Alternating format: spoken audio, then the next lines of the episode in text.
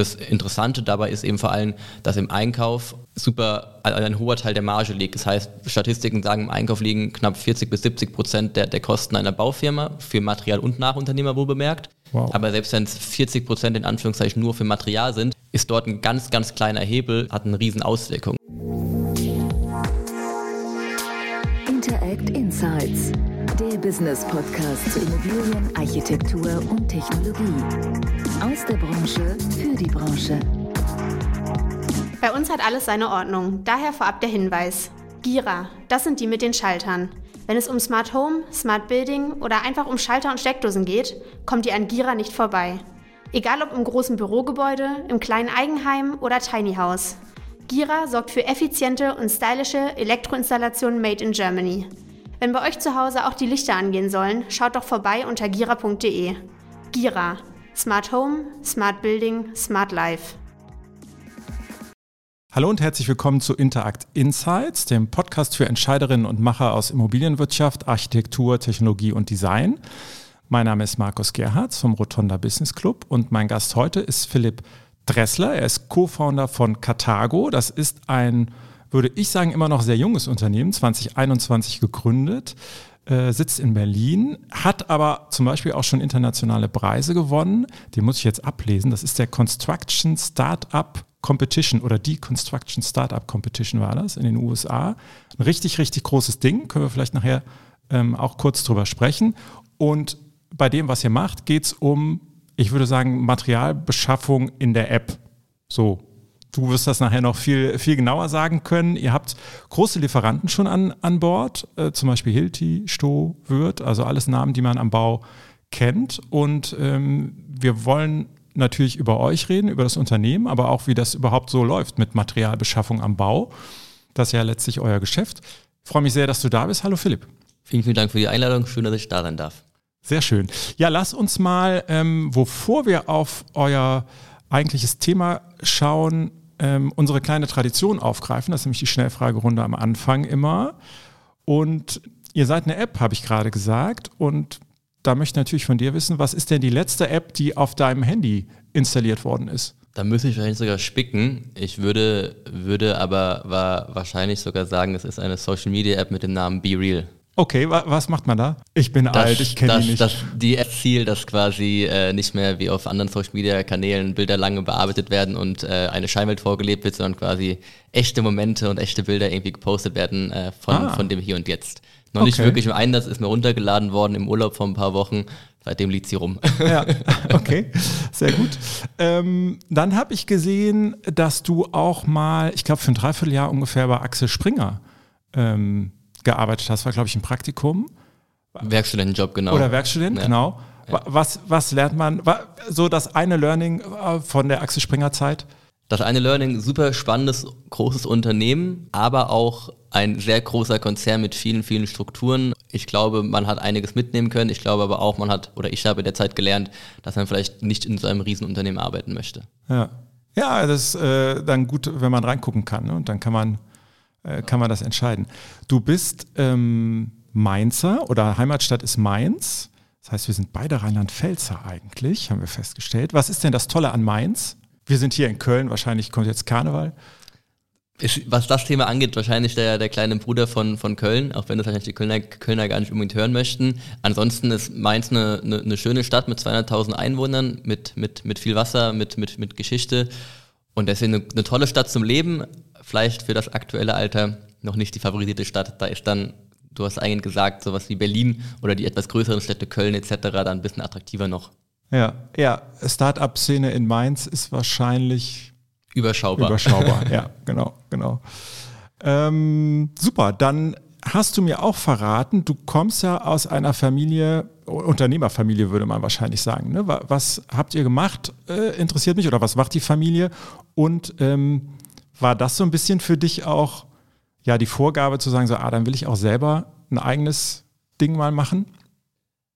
Jein, also ich glaube, man ist unfreiwillig oder auch freiwillig ein Stück weit von der Familie geprägt, die, die guten und die schlechten Seiten. Und ich glaube, wenn es da eben gewisse Strukturen gibt und dann wie bei uns auch einen Familienbetrieb gibt, hat man da schon natürlich relativ früh die Einblicke, was da eben so passiert und hat dann eventuell auch da schon mal eine andere Prägung mitbekommen.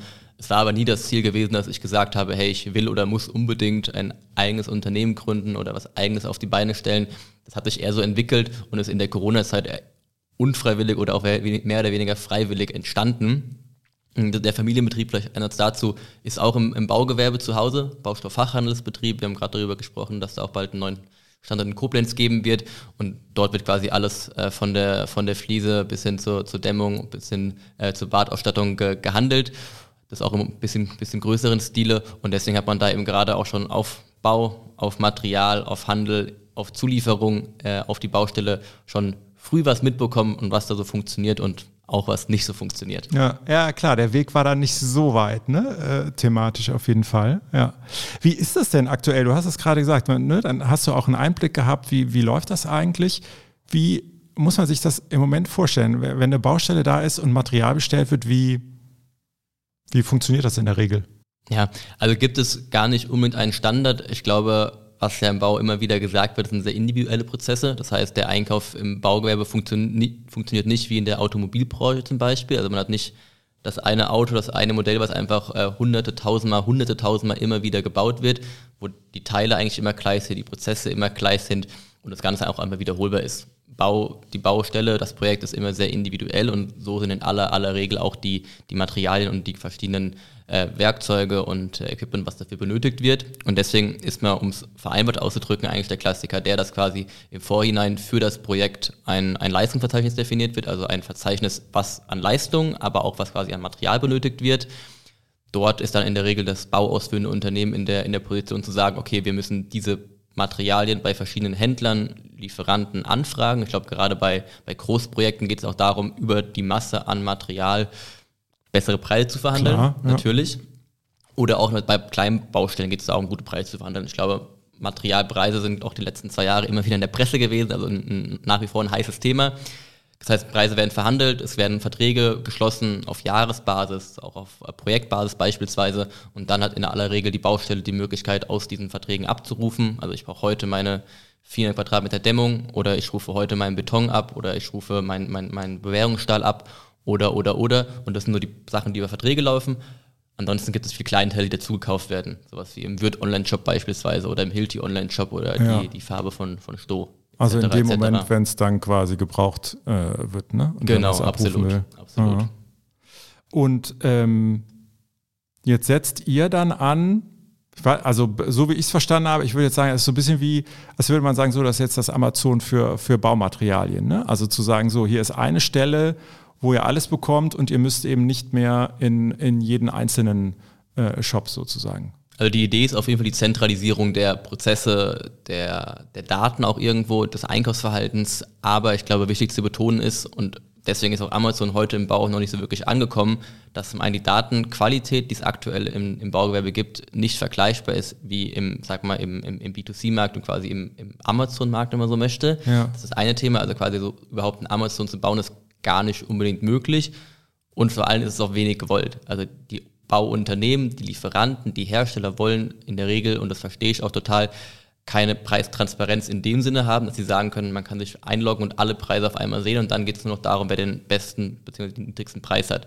So ist es nicht und so ist es bei uns auch nicht. Wir verfolgen das Ziel, dass wir quasi immer diese Geschäftsbeziehung zwischen Bauunternehmen und deren Lieferanten widerspiegeln, was einfach auch daher kommt, dass die Bauunternehmen eigentlich schon seit Jahren, Jahrzehnten und noch länger mit den gleichen Lieferanten arbeiten, es da ein Vertrauensverhältnis gibt, es da langfristige Verträge gibt. Das heißt, die Lieferantenstruktur verändern wir gar nicht. Wir optimieren eher die Zusammenarbeit zwischen diesem Bauunternehmen und den jeweiligen Lieferanten, indem wir sagen, wir können Prozesse vereinfachen, wir können Dokumentationen automatisieren, wir können dafür sorgen, dass mehr das Konto gezogen werden kann, dass Fehler reduziert werden, etc. etc.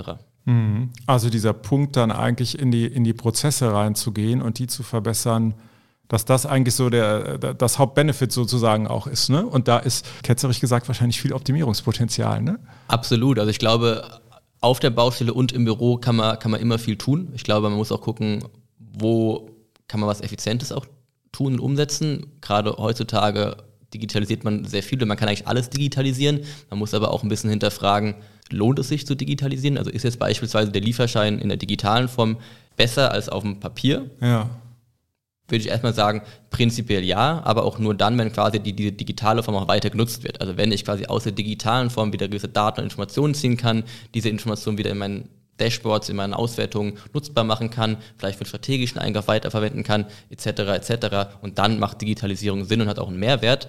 Die reine Digitalisierung von, der, von einem Papierdokument in eine, eine PDF-Datei hat erstmal keinen großen Mehrwert in meinen Augen. Ja, und wie ist das? Ich meine, jetzt sitzt ihr dann quasi als, als Mittler sozusagen dazwischen. Auf der einen Seite habt ihr dann die Lieferanten. Je größer die sind, würde ich jetzt unterstellen, desto weiter sind die auf diesem digitalen Weg wahrscheinlich schon. Auf der anderen Seite habt ihr dann die, die Unternehmen, äh, die bauen und die eben ausführen. Da würde ich jetzt vermuten, da ist der Schritt vielleicht nochmal weiter zum Digitalen. Also ich meine, wie passt das zusammen? Jetzt bietet ihr dann wahrscheinlich am Ende viel an, ähm, wie du gesagt hast, die Prozesse, ähm, äh, die Nutzung von Daten, aber das müssen ja beide Seiten selber auch da müssen ja beide auch andocken können und damit überhaupt was anfangen können. Ja, total. Also vom, vom, vom Weg her ist bei uns immer so, dass der Hauptkunde und das Unternehmen, was bei uns im Fokus steht im ersten, im ersten Schritt, ist der Bauunternehmer, die Baufirma. Weil dort sind wir vor allem auf der Baustelle, dort sind wir in den Einkaufsbüros, in der Buchhaltung und dort sind wir wirklich an den Prozessen dran und sagen, hier können wir optimieren. Ich habe es gerade okay, gesagt. Ja. Wir können Skonto mehr, mehr Skonto reinholen, wir können Fehler vermeiden, den Skonto ziehen lassen, wie gerade eben gesagt. Wir können Dokumentation automatisieren, etc. etc. Also haben da wirklich Mehrwert. Und das Interessante dabei ist eben vor allem, dass im Einkauf super ein hoher Teil der Marge liegt. Das heißt, Statistiken sagen, im Einkauf liegen knapp 40 bis 70 Prozent der, der Kosten einer Baufirma für Material und Nachunternehmer wohl bemerkt. Wow. Aber selbst wenn es 40 Prozent in Anführungszeichen nur für Material sind, ist dort ein ganz, ganz kleiner Hebel schon, hat, ein, hat eine riesen Auswirkung. Das heißt, wenn wir schon ein Prozent mehr, mehr Skonto ziehen können oder ein Prozent Fehler reduzieren können, Fehler vermeiden können, dann hat das einen, einen riesen, riesen Einfluss auf die Kosten und auch auf, auch auf die Marge. Und ich glaube, die Marge, gerade heutzutage in den aktuellen Zeiten, in denen wir aktuell unterwegs sind, ist ein Riesenpunkt, weil die Bauunternehmen im klassischen Sinne, wenn wir nicht über den, den Modulbau sprechen, sind im einstelligen Prozentbereich der Marge. Und das mhm. heißt, da kann eine, eine kleine Veränderung, eine kleine Optimierung im Einkauf einfach schon eine, eine sehr, sehr große Veränderung auch mit sich bringen. Das zum Thema der Bauunternehmen und auf der anderen Seite zum Thema der, der Lieferanten, habe ich ja eben gerade schon gesagt gehabt, ist es prinzipiell so, dass die Bauunternehmen auch schon mit ihren Lieferanten zusammenarbeiten seit vielen, vielen Jahren. Das heißt, wir haben gar nicht die Aufgabe, dass wir jetzt ganz Deutschland nach Lieferanten abgrasen müssen und sagen, macht doch bei uns bitte mit wir gewinnen Kunden und er bringt uns quasi die gesamten Zulieferer mit. Ah, okay. Und dann ja. haben wir in der Regel, ich sag mal, 50 Prozent schon auf der Plattform bei uns drauf, einfach weil wir die schon über, über andere Kunden und über andere Wege ähm, geonboardet haben. Und dann gibt es noch weitere Lieferanten, die wir dann quasi exklusiv für den Bauunternehmen anbinden. Und dann haben wir, haben wir wieder die neue Lieferanten, aber auch für weitere Kunden, die dann wiederum in Zukunft folgen. Das heißt, so wächst dieses, dieses Netzwerk, was wir da einfach haben, einfach natürlich mit. Ja. Und so vergrößert sich die Plattform auch Tag für Tag eigentlich, weil wir quasi von diesen Netzwerkeffekten, die es ja im Bau ohnehin gibt, einfach äh, ja, einfach nutzbar machen für uns. Ja, ja weil das äh, habe ich mich tatsächlich auch gefragt, weil ja das ganze, äh, das ganze Thema Bauen ja auch am Ende ist es wahrscheinlich ein sehr regionales einfach. Ne? Das ist ja nicht, was eben Automobilindustrie gesagt, wo man sagt, so, da gibt es halt, äh, was weiß ich, in Deutschland die vier oder fünf großen äh, OEMs und die haben halt ihre, ihre Handvoll Lieferanten, die sie so haben, Zulieferer, sondern hier ist das ja wirklich ganz regional, da gibt es andere Lieferanten, andere Zulieferer, äh, es gibt andere Bauunternehmen in Mainz als in Köln, so äh, als Beispiel. Ähm, okay, aber dann ist natürlich dieser Effekt, dass sich quasi die eine Kundenseite bringt, äh, bringt auf der anderen Seite schon jemand mit, äh, was dann hilft. Wie ist das denn, äh, wenn man jetzt mal auf die, auf die Bauunternehmen guckt, die ihr als Kunden im Blick habt? Welche Erfahrungen habt ihr da gemacht? Ich meine, jetzt kommt man mit einer Geschäftsidee und, äh, und baut so ein, so ein Unternehmen und baut so, eine, äh, so ein Produkt auf. Und es wird ja wahrscheinlich auch viele Sachen geben, wo man dann gemerkt hat, so, okay, haben wir uns irgendwie so gedacht, aber weiß ich nicht, läuft in der Realität auf der Baustelle ganz anders. Da wird es so Dinge geben, oder? Auf jeden Fall. Also ich glaube, es gibt auch, auch heute noch immer noch Klar, Überraschungen ja. und die wird es vermutlich auch die nächsten 20 Jahre noch geben. Wir haben sehr früh gesagt, wir gehen auf die Baustelle rauf und gucken uns die Prozesse an. Aber wir haben nicht irgendwie ein, zwei Jahre lang an unserer Software gebaut und haben dann gesagt, jetzt schauen wir mal, ob die auch funktioniert. Und haben eigentlich sehr früh mit vielen, vielen Unternehmen gesprochen, waren auf Baustellen, waren in Einkaufsbüros unterwegs gewesen, haben aus dem Familienbetrieb Erfahrungswerte mitgenommen von Zuliefererseite und haben so relativ früh versucht, ein relativ gesamtheitliches Bild mitzunehmen und auch in die Software reinzuschütten, um dann quasi auch ein System oder Prozesse zu entwickeln, die auch funktionieren. Aber natürlich, Überraschung, waren da auch Dinge dabei, die vielleicht besser oder schlechter funktioniert haben.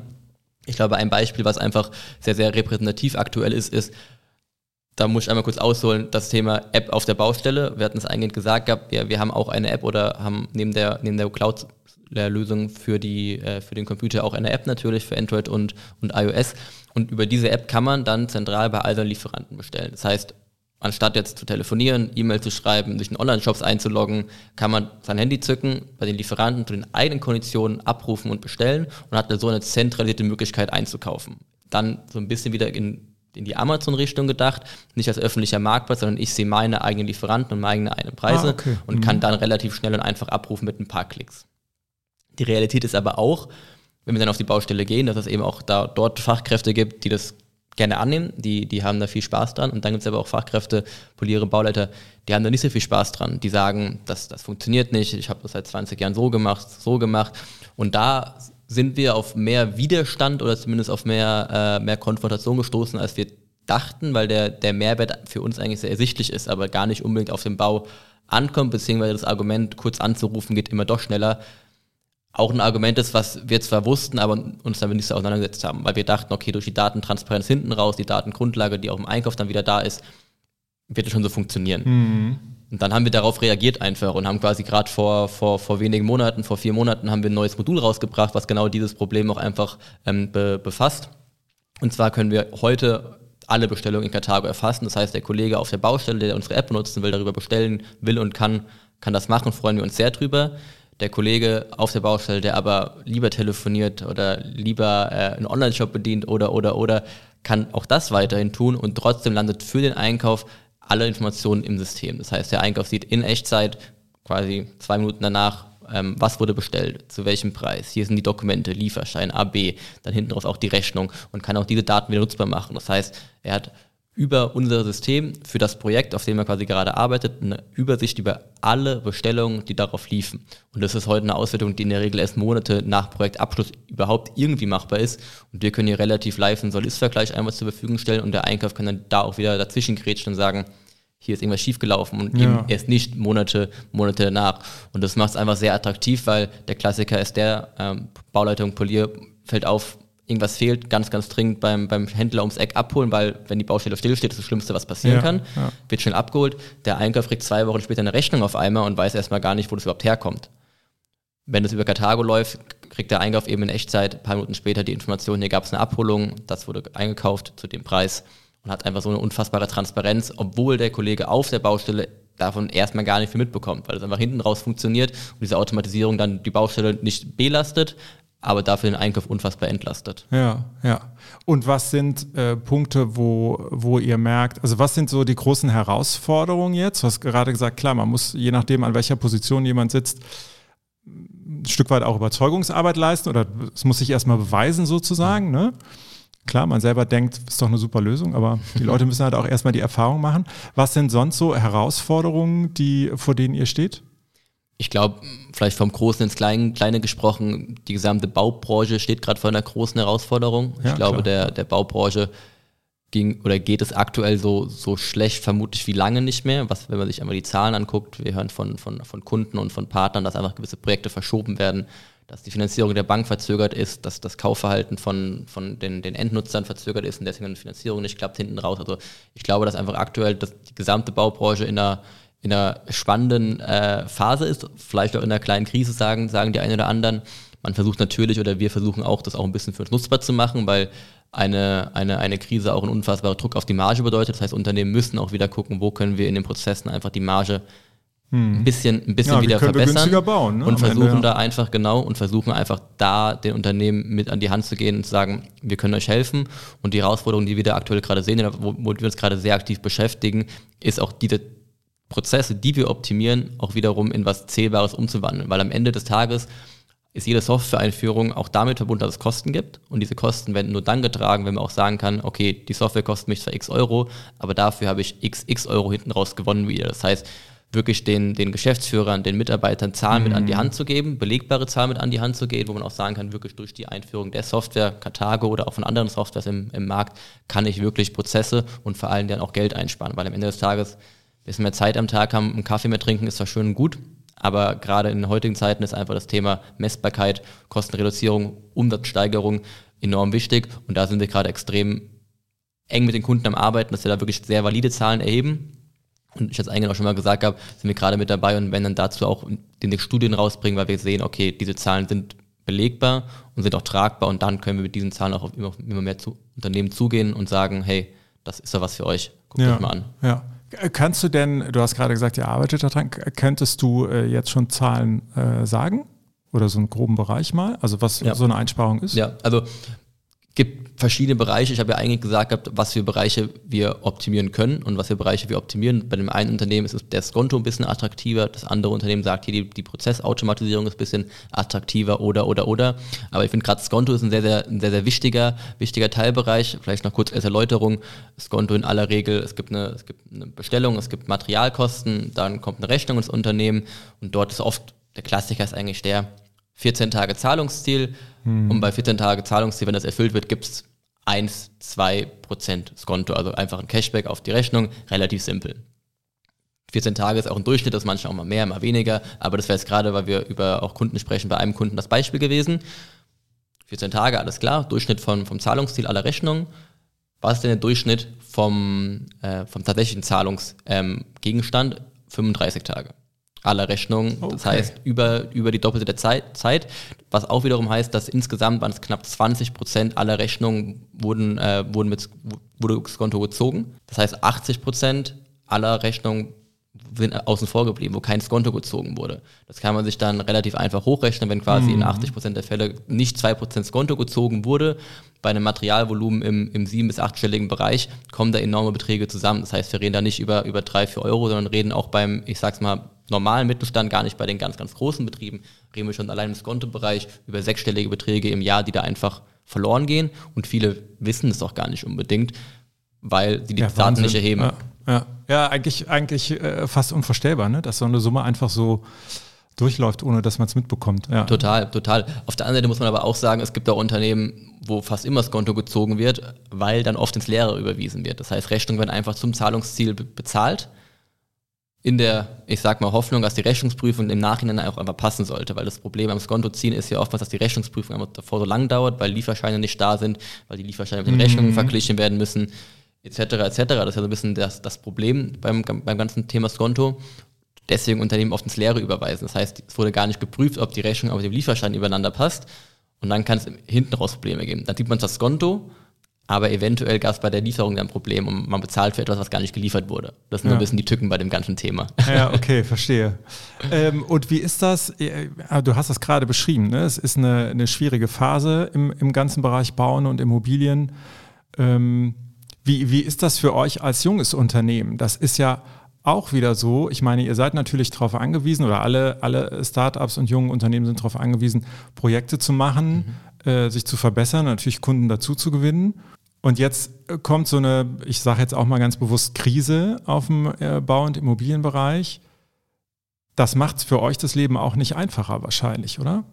Er hat zwei, zwei Kehrseiten. Ich fange mit der, mit der positiven Kehrseite kurz an, weil wir es gerade eben schon angesprochen hatten.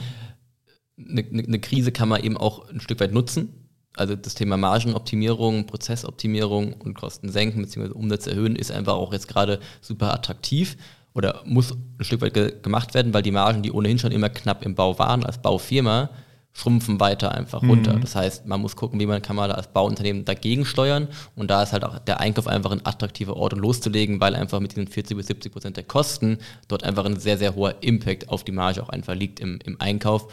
Und das kombiniert auch mit dem Fakt, dass da Projekte pausiert sind, gewisse Fachkräfte, also Bauleiter beispielsweise, Polierer, Einkäufer vielleicht auch ein bisschen mehr Zeit haben, weil eben vielleicht das eine Projekt auf einmal verschoben wurde und wir dann zum Beispiel auch schon auf einmal zwei Tagesworkshops mit Polieren gemacht haben, die dann nur zwei Tage mit uns auf der Baustelle waren oder im, im Büro ah, waren, okay. ja. weil halt einfach vom Unternehmen gesagt wurde, wir wollen, dass das Produkt weiterentwickelt wird, wir wollen euch dann ein Stück weit auch, auch helfen, weil das quasi etwas, was wir euch geben und die Poliere haben aufgrund von Projektverzögerungen, Verschiebungen auch vielleicht jetzt mal einen Tag oder einen halben Tag in der Woche mehr Zeit aktuell. Das wird sich auch wieder ändern. Mhm. Und so kann man sich ein bisschen da auch, sagen wir mal, in, die, in dem Bereich der, der Produktoptimierung, Produktweiterentwicklung zusammen mit den Kunden besser wiederfinden. Das sage ich mal, ist so ein bisschen die positive Seite. Auf der anderen Seite werden aber eben auch Projekte, wie schon gesagt, gestoppt, verschoben. Und wenn man dann gerade eben auch als Lösungsanbieter auf diesem Projekt mit dem Unternehmen oder mit dem Kunden arbeitet, ist es auch erstmal nicht so schön. Und dann aber auch jeden Monat die, die Rechnung fleißig weiter zu schreiben, obwohl quasi ein Projekt pausiert oder gestoppt ist, ist auch nicht das, das Allerbeste. Das heißt, da muss man schon auch sich die aktuellen, aktuellen äh, Bedingungen sehr genau angucken, mit den Unternehmen auch genau sprechen, hey, wie können wir vielleicht auch diese Herausforderungen, Probleme irgendwie auch zusammen angehen und wie können wir auch zusammen ein Stück weit durch diese bisschen wildere Zeiten das, das ganze Boot lenken, um dann hinten raus im Idealfall, wie gesagt, mit einer, mit einer optimierten Marge und besseren Prozessen rauszukommen und dann die Krise hinter sich zu lassen. Ja, ja, ja, das war, war mein Gedanke, dass ich so dachte, hm, entweder ist es so, dass die Unternehmen dann sagen, jetzt erst recht sozusagen, ne, jetzt muss ich sehen, mhm. äh, muss ich die Zeit auch nutzen, um, um Dinge zu optimieren. Auf der anderen Seite gibt es wahrscheinlich auch Unternehmen, die sagen so, ich habe jetzt gerade ganz andere Probleme als jetzt auch noch so einen Prozess irgendwie umzustellen. Gibt beides. Äh, gibt beides, genau. Ja, so, so wie immer. Ne? Es gibt, äh, gibt alle, alle Beispiele. Ist für euch, ähm, ist vielleicht ein bisschen weit weg, aber dieses Thema Kreislaufwirtschaft bei Material, ist das was, ähm, was ihr schon so im Hinterkopf habt, was ihr mitdenkt, was ihr mitdenken müsst?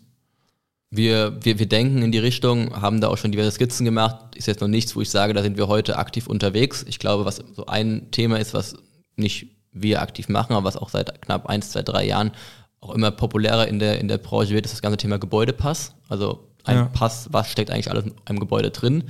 Das ist gerade auch dann, und da gibt es auch andere Startups, die da sehr gut drin sind, für das Thema Rückbau sehr attraktiv. Also wenn ich einen Gebäudepass habe und jetzt auch, wir sitzen auch hier in einem, in einem Büro, in einem Podcaststudio und wirklich weiß, was jetzt das für eine Lampe ist und was in dieser Wand drin steckt und was das für Geräte sind, die da in der Wand verbaut sind und es irgendwann einen Rückbau gibt, und ich glaube, Sanierung, Rückbau etc. wird auch die Zukunft sein.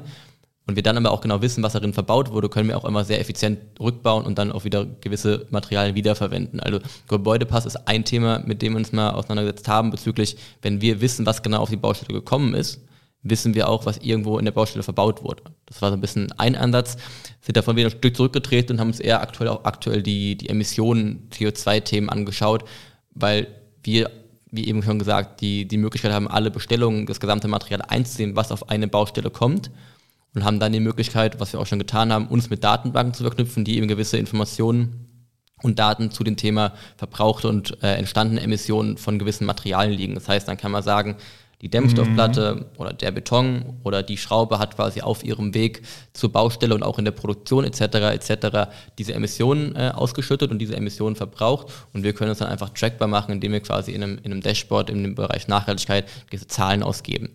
Das kann man auch noch viel weiter vertiefen. Ich glaube, da gibt es ja auch viele, viele neue Richtlinien, wenn wir dann auch quasi ähm, vor allem neben den Scope 1 und 2 auch über die Scope 3 Emissionen äh, sprechen, was quasi gesamt entlang der Wertschöpfung einfach auch ausgestoßen wird. Das ist, glaube ich, ein Riesenthema, was auch ja. in den nächsten Monaten und Jahren noch ein Riesenthema wird, weil heutzutage weiß kein Bauunternehmen, was entlang der Supply Chain an Emissionen verbraucht wird oder an anderen ähm, anderen ja. Verbrauchs, äh, Verbrauchsstoffen verbraucht wird. Das sind nur Themen und, und, und, und Richtungen, in die wir denken, ist aber noch in, in Kinderschuhen auf jeden Fall. Ja, ja, ja, das steht noch sehr am Anfang. Ne? Das ist, aber da ist ja eigentlich absehbar, dass das kommen wird, ne? dass man irgendwann an den Punkt kommt, wo jeder, jeder der, ein, der ein Gebäude hinstellt, sagen muss, so, das hat den und den äh, Emissionsimpact. Also gerade vor, vor ja, ist jetzt so zwei Monate her, glaube ich, mit einem ähm, großen Bauunternehmer aus, aus Deutschland gesprochen, der gesagt hat, der, sie sind das jetzt tatsächlich zum ersten Mal bei einem Bauvorhaben gefragt worden. Da wollte der Auftraggeber wissen, so welchen, welchen Impact hat das. Er hat aber auch ganz klar gesagt, sind wir vorher noch nie drauf angesprochen worden. Da sieht man, was, ähm, dass das gerade erst im Entstehen ist, auf jeden Fall. Total. Ich glaube, ja. es wird vor allem Richtung, Richtung Finanzierung immer wichtiger werden. Ich glaube, logischerweise ja. sind die ganzen Bauunternehmen, Projektentwicklungen etc. etc. ja auf Finanzierung angewiesen. Und die kommt in der Regel von, von Banken und Co. Und diese haben eben vor allem in den nächsten, also jetzt schon, aber es wird auch immer mehr werden, glaube ich, nochmal ganz, ganz andere Auflagen, was das Thema grünes Bauen, Nachhaltigkeit, Emissionen angeht. Und ich glaube, dass dort auch dann noch einige ins, ins Rutschen geraten werden ja. bei dem Thema. Ich hab, ähm, war jetzt auf zwei Veranstaltungen gewesen in, in München und, und Oberhausen in Erfahrungsaustauschkreisen, wo es quasi auch darum ging, Bauunternehmen zusammenzukommen und zu diversen Themen zu sprechen. Und da habe ich auch darüber gesprochen, was ich gerade gesagt habe, Einkauf und Nachhaltigkeit zusammenbringen. Wie kann man das machen? Wie ist da die Zukunft? Und viele fangen, wie du gerade gesagt hast, fangen gerade so damit an, sich dem Thema mal anzunähern. Es wird ja auch dann in einigen Jahren die Pflichten geben der, ähm, der CSDA, wo man quasi auch dann die jeweiligen, jeweiligen Nachhaltigkeitsreports auch nachlegen muss. Aber viele sind da wirklich noch in den Kinderschuhen in den ersten Schritten, um zu, herauszufinden, was macht Sinn, was können wir und was wird auch verlangt. Auch das ist ja immer noch nicht ganz final beschlossen. Ja, ja. dann äh, seid ihr vielleicht oder hoffentlich genau zum richtigen Zeitpunkt mit der, mit der Lösung da. Äh, Philipp, vielen Dank für die, für die Einblicke. Das hat Spaß gemacht und ich wünsche euch viel Erfolg. Vielen, vielen Dank. Ja, das soll es gewesen sein für heute. Vielen Dank fürs Zuhören bei Ihnen da draußen. Und für alle, die noch mehr zu unserer Interact-Community für Entscheiderinnen und Macher aus Architektur und Immobilienwirtschaft erfahren möchten, die surfen jetzt am besten gleich auf www.interact.network. Da können Sie sich zum Beispiel alle Podcast-Folgen nochmal anhören. Ähm, Sie können sich über unsere Veranstaltungen informieren und natürlich auch über den Rotonda Business Club. Vielen Dank fürs Zuhören, bleiben Sie gesund und hören Sie nächsten Freitag wieder rein. Ihr Markus Gerhards. Interact Insights, der Business Podcast zu Immobilien, Architektur und Technologie. Aus der Branche für die Branche.